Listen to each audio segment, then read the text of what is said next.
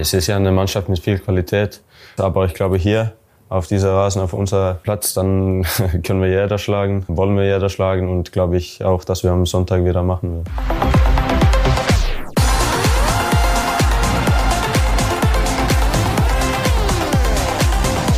Und genau das ist heute Abend die Aufgabe für Julian Riasson und den BVB. Ein Sieg und drei Punkte gegen den VfL Wolfsburg. Was sagt Terzic, was Kovac, welche Spieler starten und vor allem, was haben die Bayern gestern Abend gemacht? Alles zur Ausgangslage vor dem Spiel heute Abend gibt's jetzt in dieser Ausgabe BVB Kompakt. Also, direkt los. Ich bin Luca Benincasa. Schön, dass ihr dabei seid.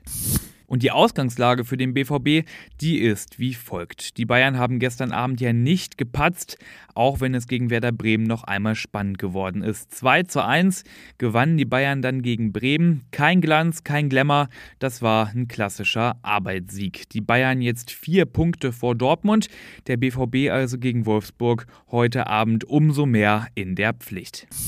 Einer, dem die Nervosität oder auch die Anspannung kaum anzumerken ist, das ist definitiv Julian Riasson. Wir haben ihn gerade eben schon am Anfang kurz gehört auf dem BVB-eigenen YouTube-Account. Da hat er sich zum Spiel heute Abend geäußert. Wir glauben daran, ich glaube trotzdem, dass es wichtig für uns ist, dass wir nicht so euphorisch werden, nicht so emotional werden. Es ist einfach dann die einfache Basisaufgaben zu vergessen. Ich glaube, dass wir ein Spiel an ein Spiel denken und nicht zu weit nach vorne denken, weil die sind schon schwierig. Das wird, wird sehr, sehr wichtig für uns. Ja, von Spiel zu Spiel denken, das ist ja eigentlich so eine abgegriffene Floskel. Im Doppelpass müsste man jetzt drei Euro zahlen. Aber ich glaube, in dieser Situation ist so eine Denke wirklich gar nicht mal so verkehrt. Dortmund muss ja nachlegen gegen Wolfsburg und der BVB hat die Meisterschaft ja auch nicht mehr in der eigenen Hand.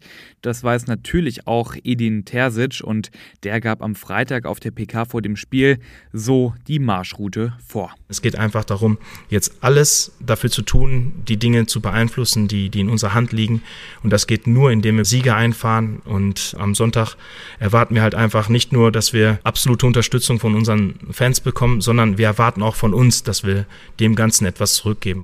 Dann schauen wir doch mal aufs Personal. Definitiv ausfallen werden Thomas Meunier, Matteo Morey und auch Julian Duranville. Unklar war die letzten Tage ja noch, ob es bei Nico Schlotterbeck und Rafael Guerrero für die Startelf reicht. So ganz klar ist das jetzt auch vor dem Spiel noch nicht. Ich vermute, dass Terzic bei Schlotterbeck kein Risiko eingehen wird. Der hatte ja mit muskulären Problemen zu kämpfen und das ist natürlich ein Spieler, den brauchst du im Saisonendsport unbedingt. Also da wird Terzic wohl kein Risiko gehen. Hummels und Süle würden dann die Innenverteidigung bilden.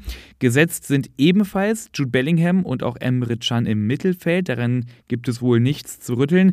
Und ganz vorne, da dürften Karim Adeyemi und Sebastian Haller beginnen. Und spannend wird es sein, ob Julian Brandt wieder beginnt. Der war war ja in den letzten Spielen so ein bisschen glücklos oder ob Marco Reus für ihn in die Startelf rückt.